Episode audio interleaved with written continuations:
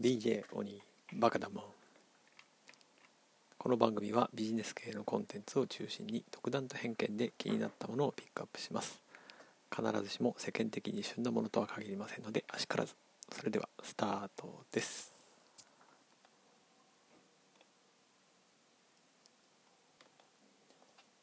はい、えー、本日取り上げるのは男性の育休 PHP 新書で「えー、小室義恵さんと天野妙さん共著の本です、えー、小室さんはワークライフバランス代表取締役社長ということですね。それから天野さんが、えー、未来子育て全国ネットワーク代表ということで、えー、男性の育休について取り組まれているということですね。うん。これがそうですね。内容はとても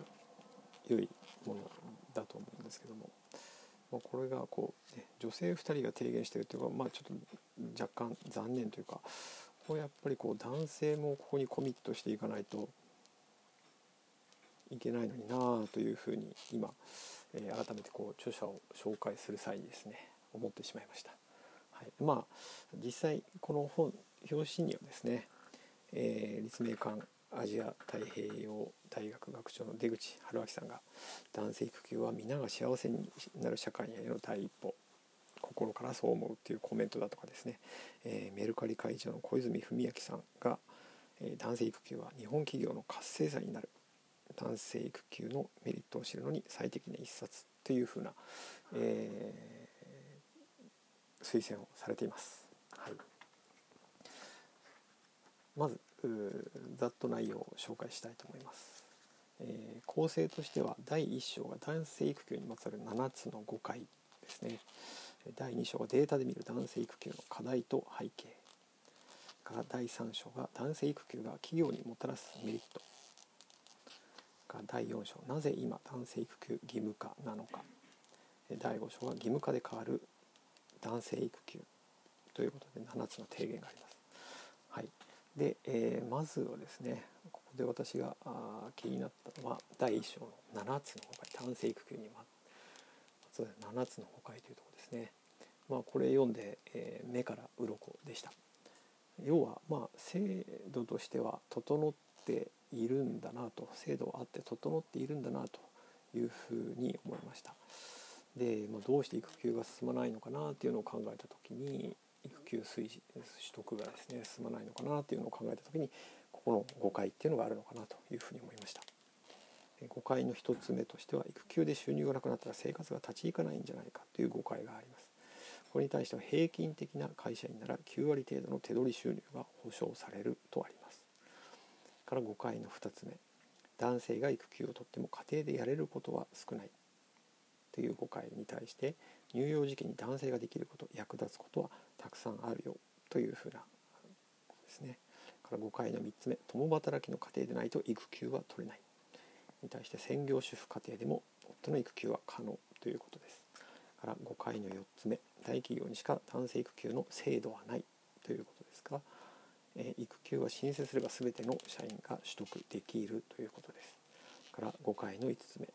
休むのに給付金をもらうと会社に金銭的な負担をかけるとありますが給付金は社会保障保険料から支払われるので会社の金銭的な負担はないということです、えー、5回の6つ目。1年間も休んだら職場の仕事が回らなくなる、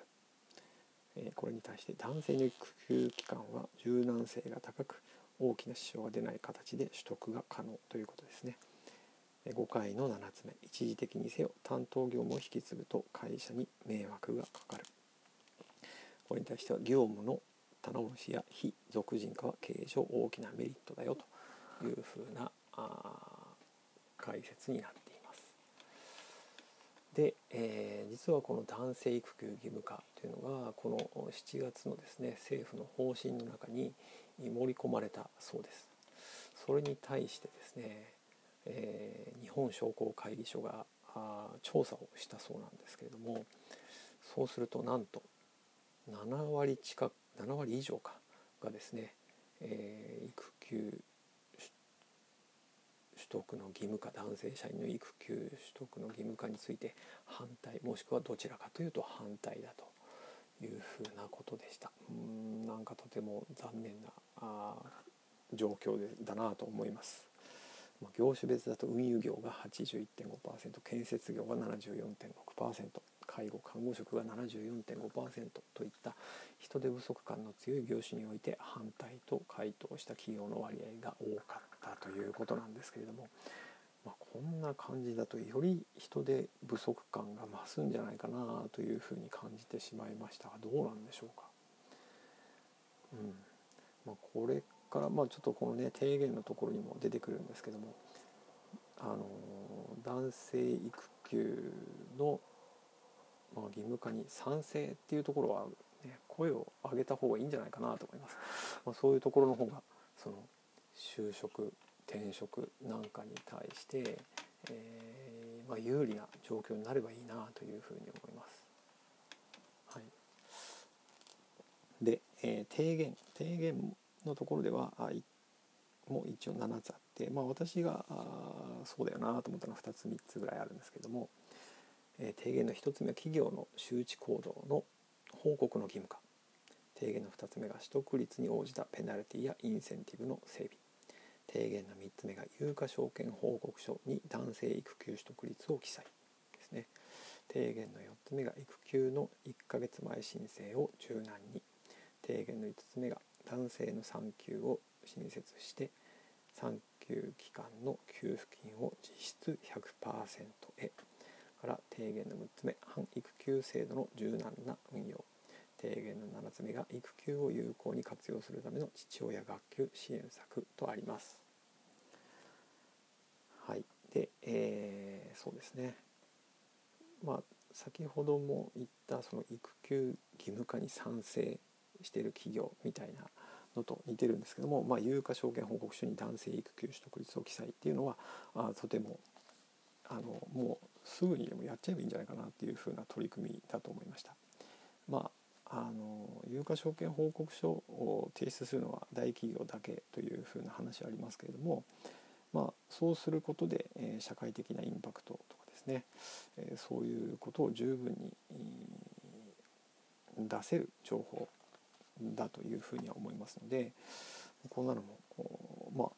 義務化って言われなくても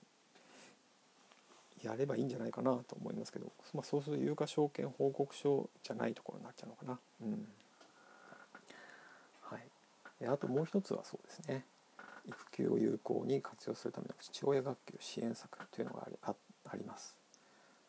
はい、ですね、男性が、まあ、育児家事能力を習得する機会の少なさが一つあるんじゃないかというふうな課題がこの中に書かれています。で、えー、そうですね大田区の両親学級では、えー、もうちょっとその日産妊娠出産にのみフォーカスするのではなくその後の継続した育児の協力を夫婦でどう乗り切っていくのかっていうふうなところにフォーカスしているような内容になっているというふうなことです。でさらに筆者たちが提言しているのは企業主導型父親学級ということですね。はい、これは企業内でもこういうふうな推進をしていったらどうかっていうことが書いてありますね。企業の会議室等でランチタイムなどに父親がきを行って費用の助成を受けられる仕組みみたいなことを書いてあります。まあここまでせずともですね、まあ、私もその父親学級みたいなのを以前、えー、保健所のですねとこで、えー、レクチャーしたりみたいなことをしていたりもしましたのでで今残念ながらちょっとその機会がなくなってしまったんですけども、えー、何らかの形で、えー、そういうところをこれからやっていくとかですねちょっとそういうことはあ考えてみたいなというふうに改めて思いましたまあそれが地域なのかあ会社の中でなのか分かりませんけれども、えー、そういうふうなことは取り組みとしてできるんじゃないかなと思いました。はい、いかがでしたでしょうか。まあ私も子供3人いるんですけれどもいずれも育休という形ではなくてですね、まあ、有給の形でありましたけれども、えー、2週間から3週間ですね、えー、産前産後含めて、えー、休みを取ったりはしていました。が、えーまあ、もうもうちょっとですね、えー、取る機会もあってもよかったのかなと今更ながら思います。まあ、ただあ自分があこれねやってこなかったやってこれなかったでまあ今この機会は、まあ、多分もうないかとは思うんですけれどもできるだけ、えー、周りに対してもですねそういうのを推進できるような、えー、状況にしていきたいなというふうに改めて思いました。はい、今日も最後までお聴きいただきありがとうございました。それではあ今日も良い一日をお過ごしください。DJ 鬼でした。See ya!